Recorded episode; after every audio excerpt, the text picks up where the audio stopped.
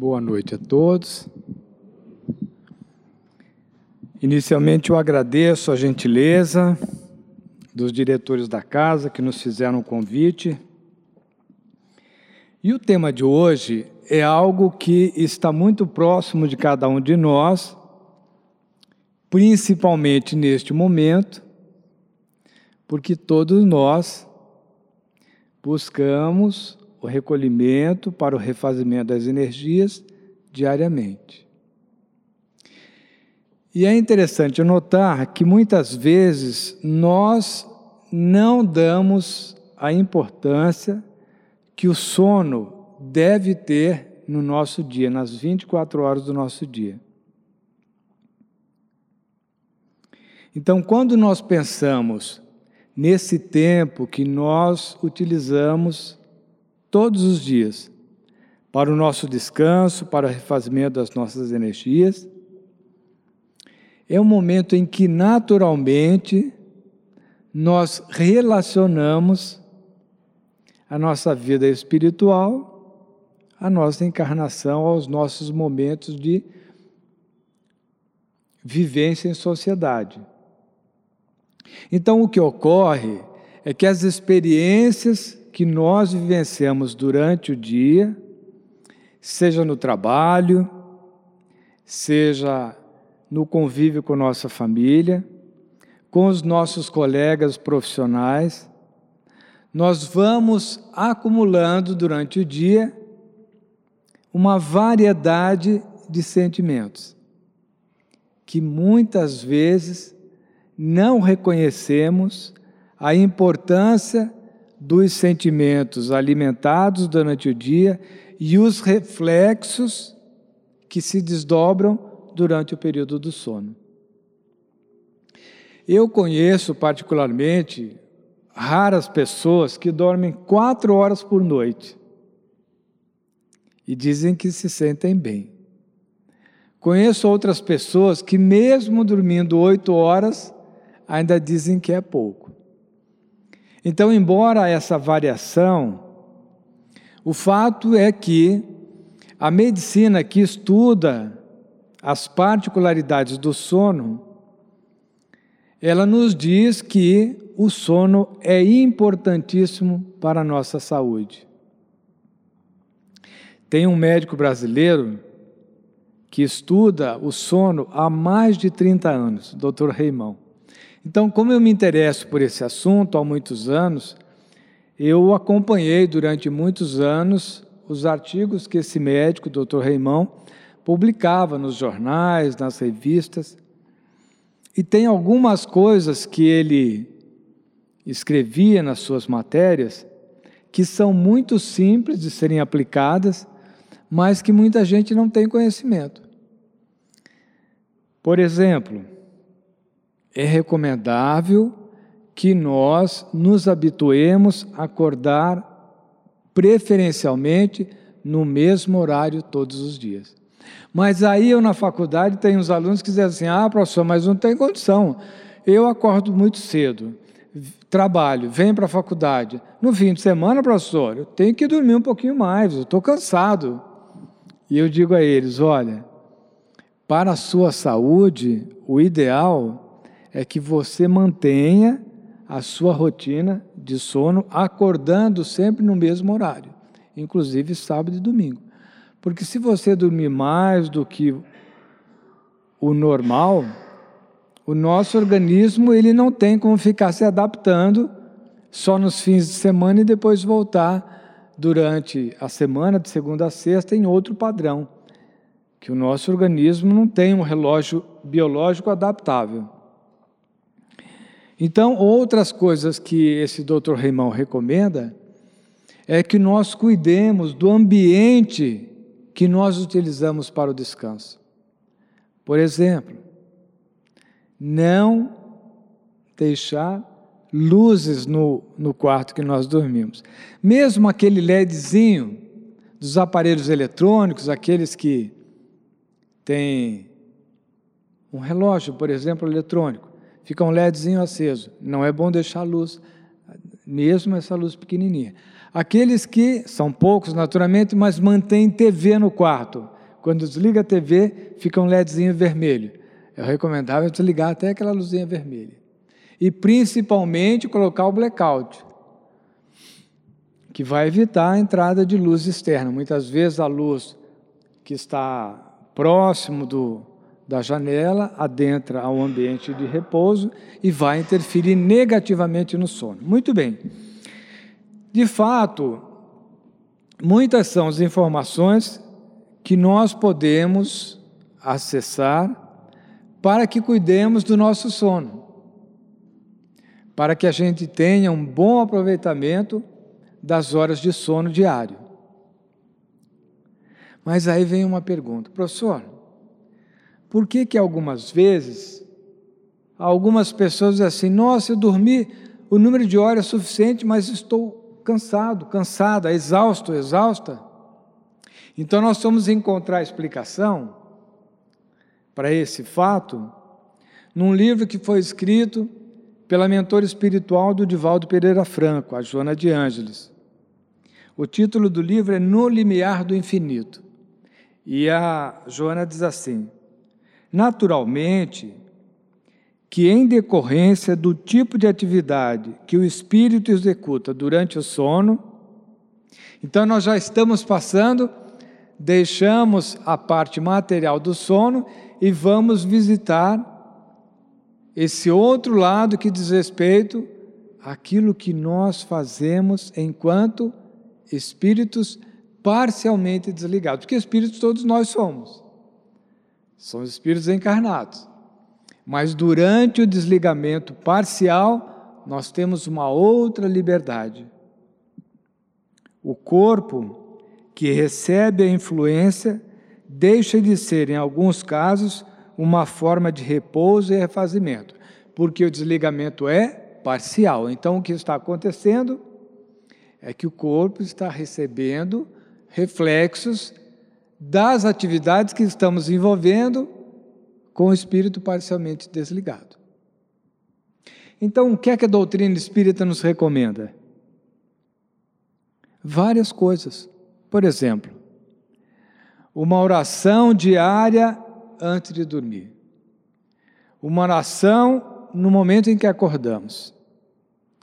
Uma boa leitura, que não precisa ser uma história maravilhosa como essa, que se alonga pelos minutos, mas um trechinho do Evangelho, cinco minutinhos.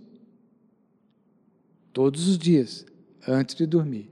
Nós estamos preparando esse desligamento parcial porque a nossa mente estará alimentada de bons pensamentos.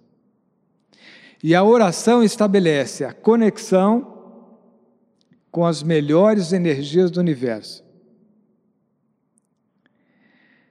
São recomendações simples que atuam a nosso favor e muitas vezes, em função dos compromissos do dia a dia, dos sentimentos que nos permitimos alimentar durante o dia, que nem sempre são os melhores, muitas vezes nos desligamos parcialmente do corpo físico, mas a nossa mente não está em paz, porque estamos alimentando, às vezes, preocupações que fazem parte da nossa vida em família, da nossa relação no trabalho, e às vezes até mesmo uma palavra que foi dita por um vizinho, mas que nós não recebemos bem. E essa palavra que não foi bem recebida reflete em nossos sentimentos e vai então interferir na qualidade do nosso sono. Dependendo da atividade, essa situação em que nos desligamos com a contaminação de preocupações que são desnecessárias pode tornar-se um modo de exaustão e de desgaste. Considerando que a relativa emancipação da alma, quando não ocorre de uma forma serena, tranquila, equilibrada, transmite as sensações, como disse, muitas vezes sensações e emoções que não são as melhores para nós, que nem sempre são as menor, melhores, que perturbam a renovação das energias que nós buscamos com o repouso diário. De fato, há milhões de criaturas que se dizem mais cansadas quando despertam, e isso é perfeitamente possível como resultado do comportamento vivido durante o período do sono, que tem relação direta com os sentimentos e as experiências acumuladas durante o dia. Quando ocorre, então, o desprendimento em relação ao corpo físico. do livro No Limiar do Infinito, da Joana de Ângeles. Então, ela se ocupa nesse, nesse trecho do texto que nós selecionamos para o nosso encontro de hoje, a nos oportunizar uma reflexão. Porque muitas vezes, nós todos nesse ambiente ansiamos pela felicidade, mas nem sempre cultivamos os bons hábitos que se alinham com esse nosso desejo interior. Tem uma mensagem muito interessante de um cidadão que, depois de desencarnar, fez uma avaliação dos sentimentos alimentados durante toda a sua existência. Olha que preciosidade. E ele então escreve uma mensagem, se dirigindo a nós que ainda estamos encarnados. E ele diz assim: Olha, se eu soubesse o que eu sei hoje, jamais teria alimentado tantas contrariedades que alimentei durante a minha vida aí na terra. Contrariedades completamente desnecessárias. Com minha esposa, a figura de um homem, naturalmente, com meus filhos, com meus colegas de trabalho, com meus vizinhos. Me aborreci com coisas sem nenhum valor. E o reflexo, hoje vejo como foi significativo, porque esses sentimentos que não me fizeram bem, fizeram encurtar o período que havia sido destinado inicialmente para o meu período encarnatório. Então, como eu não posso voltar atrás, transmito essa mensagem para vocês, meus irmãos, que estão aí no planeta. Evitem os aborrecimentos.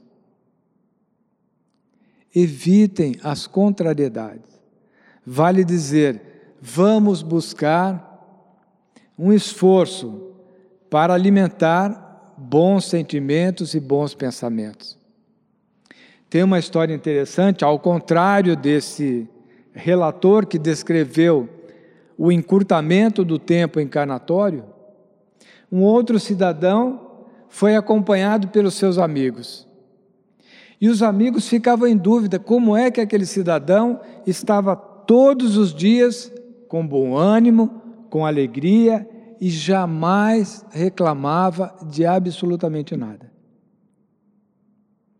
E os amigos perguntavam qual era a receita para aquele procedimento. E ele apenas dizia: Eu procuro viver bem. O tempo foi passando, mas os amigos observaram que aquele cidadão guardava no bolso um pequeno caderno de anotações em que de vez em quando observavam ele anotando alguma coisa. Em outros momentos, tirava do bolso o caderninho e lia as observações. Concluído o seu estágio aqui na Terra, os amigos foram verificar o que é que estava sendo anotado naquele caderninho. E lá estavam relacionados os momentos de agradecimento a Deus que aquele cidadão foi cultivando, ao contrário do outro, evitando as contrariedades. Quando surgia o motivo de contrariedade, ele lançava a mão do caderninho e lia os motivos de agradecimento a Deus, para evitar os aborrecimentos. Noutras vezes, anotava as realizações, motivos de agradecimento. Então, nós temos dois, praticamente dois depoimentos. Um que vivenciou os aborrecimentos e que nos recomendam: evite os aborrecimentos. O outro que deu a dica, deu a receita, deu a fórmula. Anote os motivos de agradecimento e nós teríamos uma infinidade de momentos para agradecer, de razões de agradecimento a Deus. E se ainda assim estivermos em dúvida, aqui em nosso país, podemos observar com certo cuidado situações especialíssimas que fazem parte da nossa vida. Em 1950, um médico brasileiro, conhecido internacionalmente pelos seus trabalhos, Dr. Josué de Castro, com uma equipe, ele visitou várias cidades no interior do Nordeste. E com base nos resultados coletados, identificou o que ele chamou o mapa da fome. O mapa da fome. Encontrou nas cidades visitadas pessoas que estavam em absolutamente care... em absoluta carência de alimentação.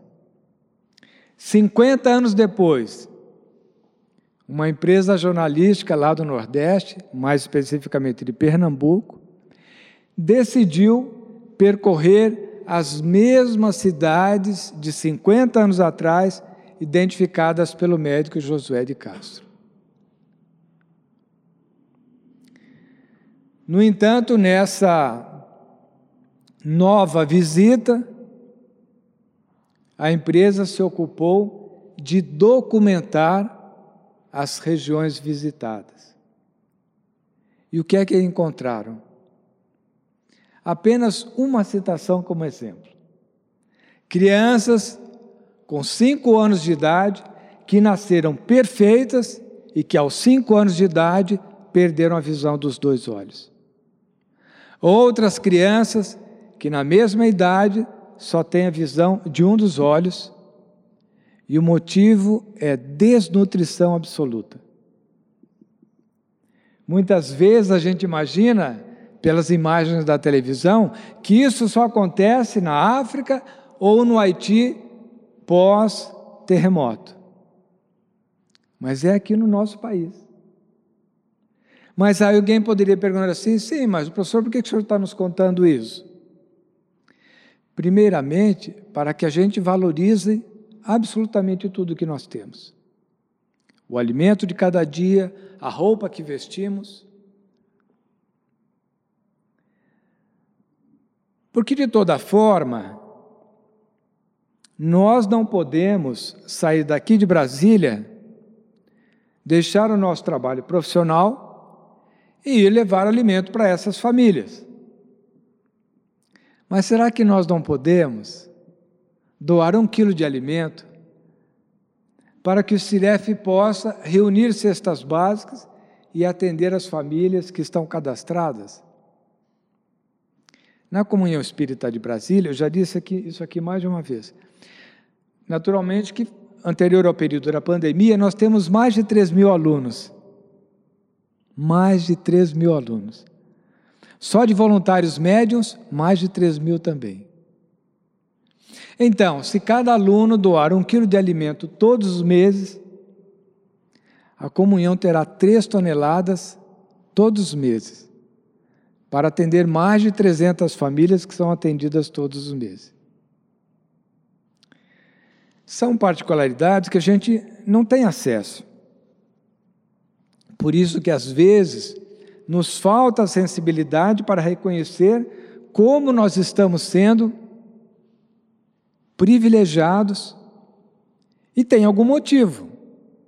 principalmente nós que estamos numa casa espírita, portanto, uma casa cristã que se baseia nos ensinamentos do Evangelho de Jesus. O Criador não pode vir ao nosso planeta para atender os mais necessitados. Então, essa oportunidade é que se coloca para nós, para cada um de nós. Mas, como disse, não precisamos nos deslocar até o Nordeste. Nós podemos fazer a nossa parte aqui mesmo. Ah, mas professor, eu não estou com as finanças em ordem. Ainda assim, nós podemos auxiliar. Um vizinho, um colega de trabalho, alguém de nossa família que precisa simplesmente que a gente ouça o desabafo daquela pessoa. Isso é um ato de caridade. Ganhei uma camisa de uma de minhas filhas e uma calça da filha mais velha. Olha que oportunidade. Vamos tirar do armário uma camisa e uma calça que estejam em boas condições e doar para uma das casas que, que frequentamos. São oportunidades que se colocam para nós. De fato, quando nós cultivamos pequenas mudanças no nosso dia a dia, nós estaremos alimentando bons sentimentos.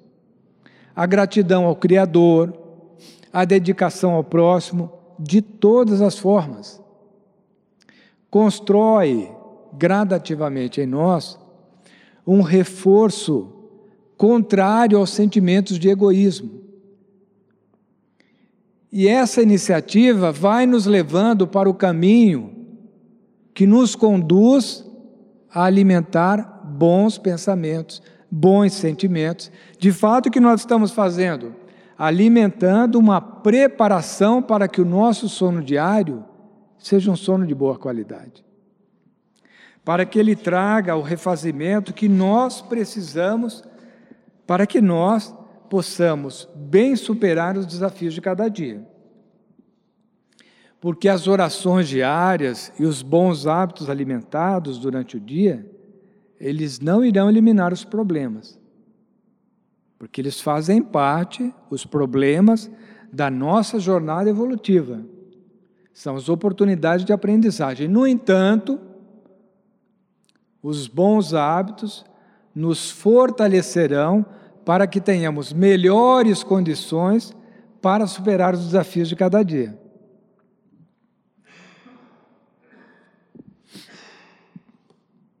Então, nós estudamos três obras básicas para preparar o nosso encontro de hoje. O primeiro texto já citamos, Um Limiar do Infinito.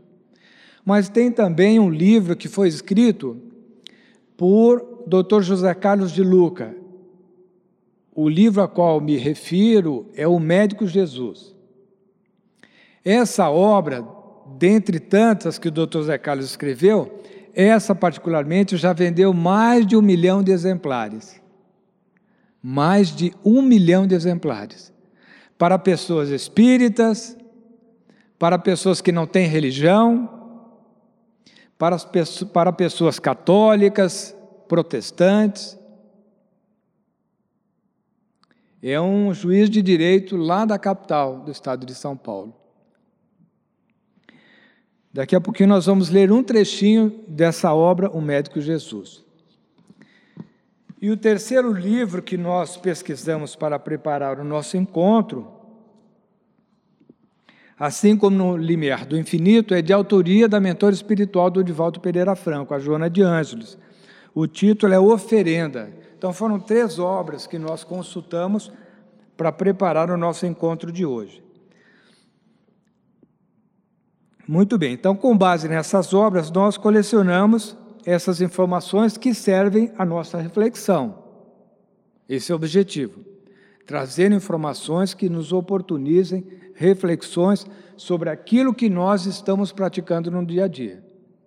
Porque, de toda forma, não adianta nós estudarmos dia e noite a doutrina espírita, que é uma leitura extremamente recomendável, saudável, se nós deixarmos de colocá-la em prática na nossa vida.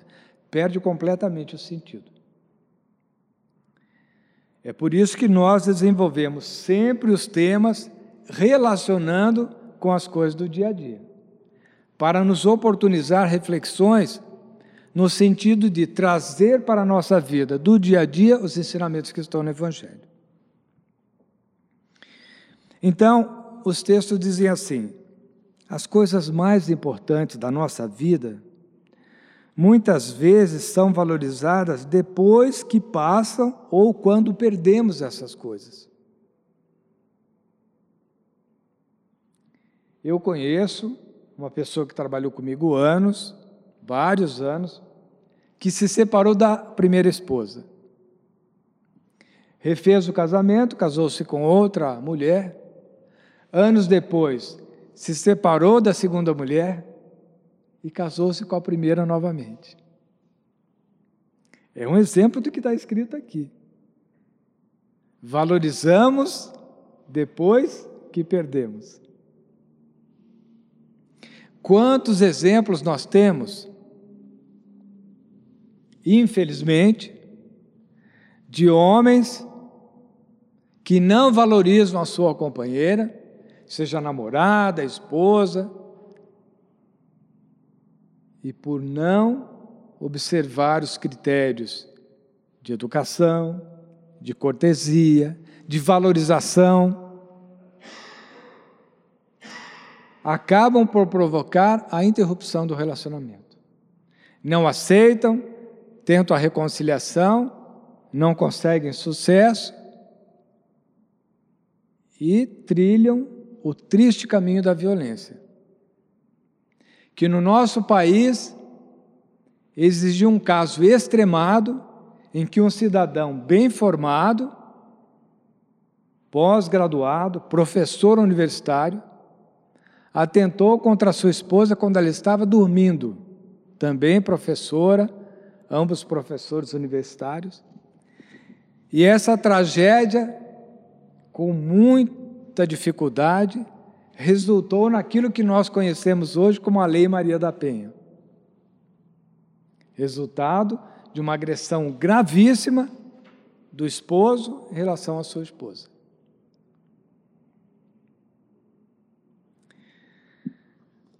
São situações que estão presentes na nossa sociedade atual.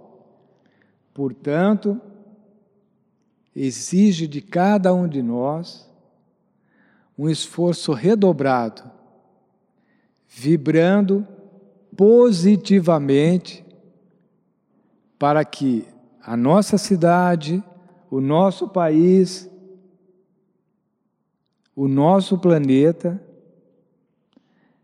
se ligue às boas energias da paz, do equilíbrio, do respeito, da amizade, mesmo que isso represente um desafio diário.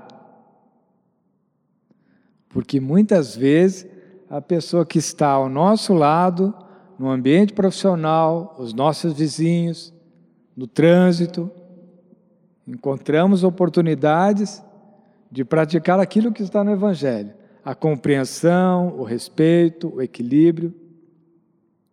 Então, muitas vezes nós desejamos a paz, mas não cultivamos a paz interiormente e não expressamos a paz nos nossos relacionamentos. De fato, como todos nós estamos vivendo essa situação, é nossa responsabilidade também vibrar positivamente para que as pessoas da nossa cidade, do nosso país, do nosso planeta, experimentem os bons sentimentos. Tem um médico amigo que trabalha voluntariamente na cidade ocidental. Desculpe, na cidade eclética, lá em Santo Antônio Descoberto. Certa ocasião disse assim, doutor, como é que o senhor vence esse desafio? Porque o senhor não é espírita. Atende pessoas que normalmente, pelo conhecimento, o senhor sabe que ela não tem problema nenhum. Não vai adiantar tomar remédio, porque não, não é problema material, não é problema físico. São questões ligadas à mente daquela pessoa. Aí, num diálogo que o senhor estabelece, às vezes até recomenda um placebo, a pessoa melhora. mas e o seu colega, médico também, que é materialista? Como é que o senhor vive esse conflito? Ele disse assim: Olha, professor, nós estamos andando na rua. Estamos andando na rua. E se nós estamos vibrando positivamente, nós estamos divulgando luz no ambiente. Muitas vezes imperceptível aos olhos, mas uma pessoa que está andando do nosso lado com muitas preocupações, ela pode absorver as nossas boas energias e nós absorvemos a energia negativa daquela pessoa, sem que a gente reconheça. E isso acontece porque Deus nos coloca no ambiente para que a gente, enfim, viva a oportunidade de ajudar e ser ajudado. Então, eu aqui no meu consultório te atendo porque você me procurou. Se você procura um médico materialista, você vai ter a resposta de um médico materialista. É essa mesma condição que se coloca quando a gente está caminhando na rua. Ou seja, nós estamos num planeta que nós precisamos estar. Então, essas situações de violência fazem parte do nosso contexto, porque nós estamos aqui agora. Não dá para a gente dizer assim, não, mas professor, esse problema é do outro. Essa agressão dos homens em relação às mulheres quando se separam, eu não vivo isso, eu não concordo com isso, faz parte de um outro universo. Não. Isso faz parte da nossa vivência hoje. E é nossa responsabilidade também vibrar o mais possível positivamente. Porque de repente nós estamos do lado de uma pessoa no trabalho que é extremamente violenta mas que não manifesta a sua violência dentro do ambiente de trabalho. Mas não sabemos o que acontece no segredo do lar, por exemplo.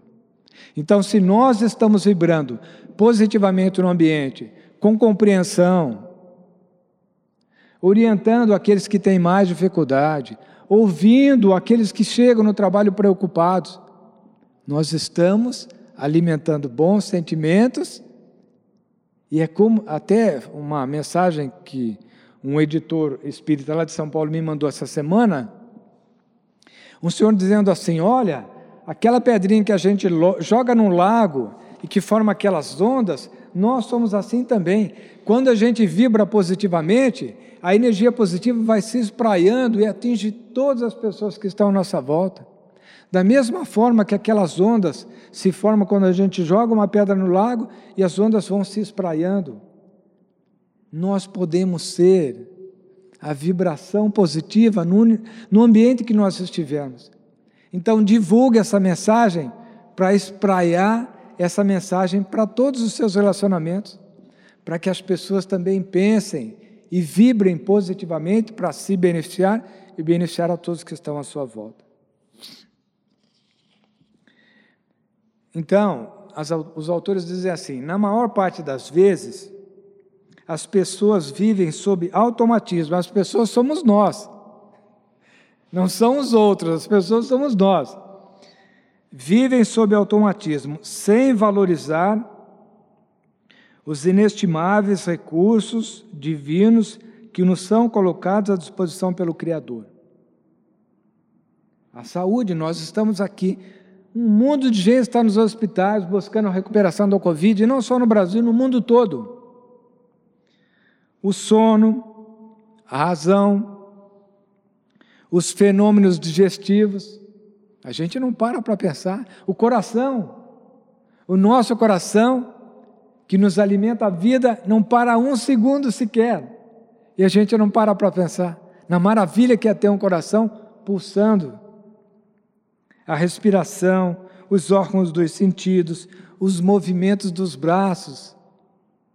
O seu José, meu cliente, lá no interior de São Paulo, na empresa da minha família, ele não conseguia vestir uma camisa, porque teve um acidente de trabalho e os tendões ficaram todos paralisados. E nós não valorizamos essa maravilhosa oportunidade de abrir e fechar as mãos, movimentar os braços.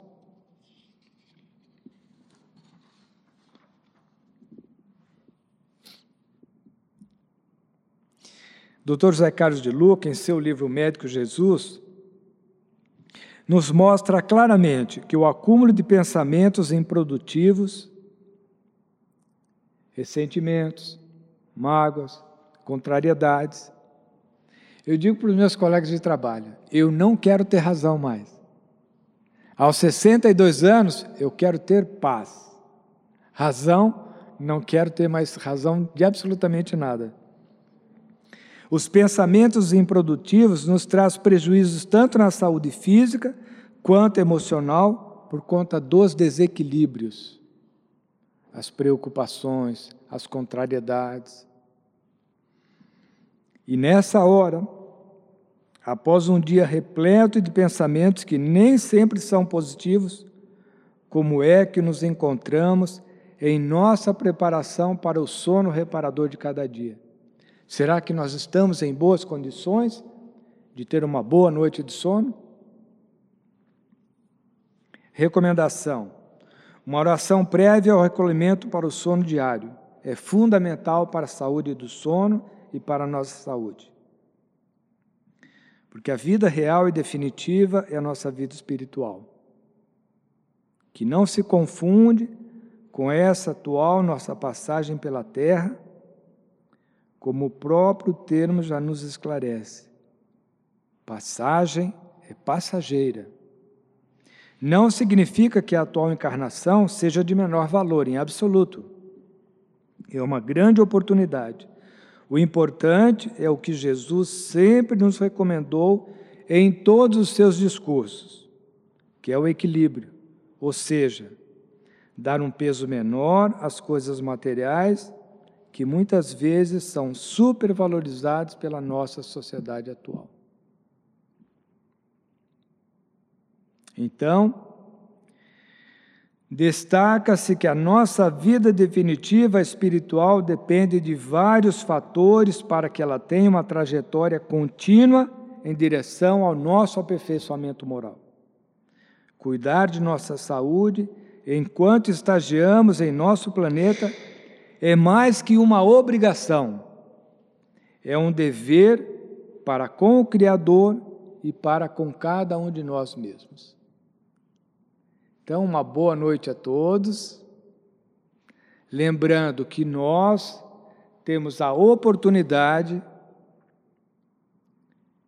de, no encerramento do nosso encontro de hoje, elevar o nosso pensamento e nos lembrarmos dos nossos familiares que não nos acompanharam, os nossos colegas de trabalho, os nossos conhecidos que estão adoecidos pela Covid, e pedir a Jesus que as boas energias que nós estamos recebendo nesta casa abençoada que nos acolhe a todos, essas boas energias sejam transmitidas também a essas pessoas, para que elas também se beneficiem e possam aproveitar como nós esses momentos que estamos vivenciando nesta casa. Boa noite a todos e que Jesus nos abençoe.